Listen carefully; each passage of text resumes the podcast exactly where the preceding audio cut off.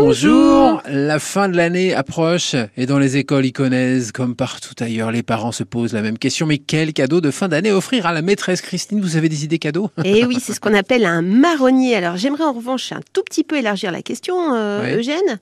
Euh, notamment pour les enfants des écoles maternelles, il s'agit plutôt de se demander quel cadeau offrir aux enseignants aux ATSEM et aux AESH qu'on oublie trop souvent. Bon, d'accord. Est-ce qu'il y a quelque chose d'obligatoire? Non. Ah, juridiquement non, euh, aucune obligation et cet usage ne repose que sur la bonne volonté des parents.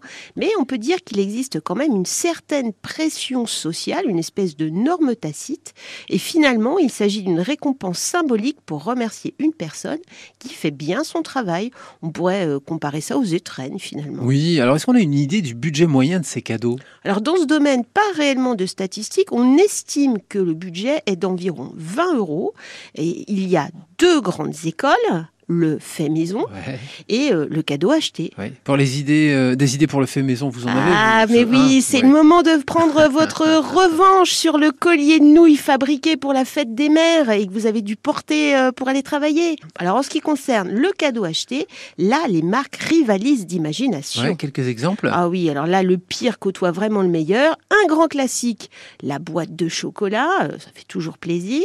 Et elle se refait une jeunesse avec un joli emballage estampillé « Merci maîtresse ». Sinon, on a aussi euh, des tableaux floraux qui portent euh, une phrase avec des fautes d'orthographe pour faire plus vrai.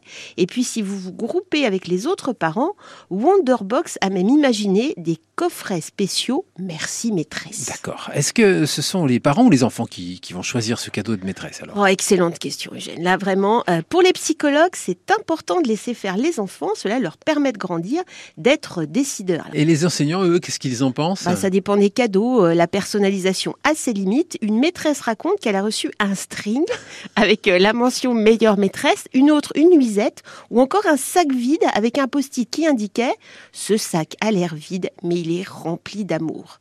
Alors en revanche, ce qui fait l'unanimité chez les maîtresses, c'est un grand tableau réunissant les plus beaux dessins de tous les élèves de la classe. Tout le monde participe, enfants et parents, et ce cadeau sera unique. Mais je dis ça Je dis rien.